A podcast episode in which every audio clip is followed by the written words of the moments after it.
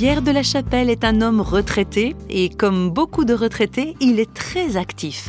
Et sa particularité à lui, c'est qu'il prie pour la guérison des malades. Il prie pour eux au nom de Jésus-Christ et ça marche. Mais réflexion faite, si Pierre de la Chapelle reconnaît avoir reçu un don ou un charisme de guérison, il tient à préciser qu'il lui serait très facile d'oublier que ce don lui vient de Dieu. Alors notre septuagénaire témoigne en toute honnêteté de ce qu'il vit au quotidien de ses interrogations, des pièges dans lesquels il craint de tomber, mais surtout il témoigne de l'amour de Dieu, un amour qui se manifeste notamment au travers des guérisons. Explication de Pierre de la Chapelle. Aimer quelqu'un peut le guérir. Et moi j'y crois profondément. Et je l'ai constaté quand je priais pour des personnes. Les gens m'ont dit, j'ai senti ton amour qui venait sur moi. Mais c'est l'amour de Dieu. Alors c'est là le danger, c'est que je m'approprie l'amour de Dieu.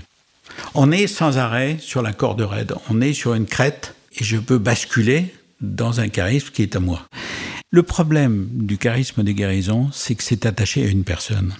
Cette personne, il faut qu'elle s'entoure des barrières de sécurité qui sont des accompagnateurs, qui se forment, qui se fassent superviser.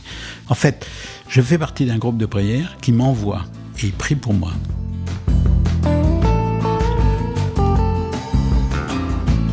Démarche tout en humilité, la prière de guérison et Pierre de la Chapelle de soulever un autre point important, les paroles du Christ au nom duquel il prie pour les gens.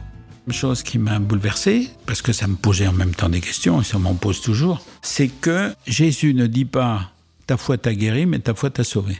Mais par contre, il nous dit allez guérissez les malades, il nous dit pas allez et sauvez les malades. Donc ça m'a interrogé et je me suis replongé dans la Bible, et je me suis replongé dans tout ça. Et ça m'a conduit à vraiment comprendre et surtout à dénoncer un espèce de malentendu, c'est de transformer Jésus en un distributeur automatique de guérison. Et pour moi, c'est dommageable parce que euh, la guérison nous conduit au salut, c'est pas, c'est pas l'inverse.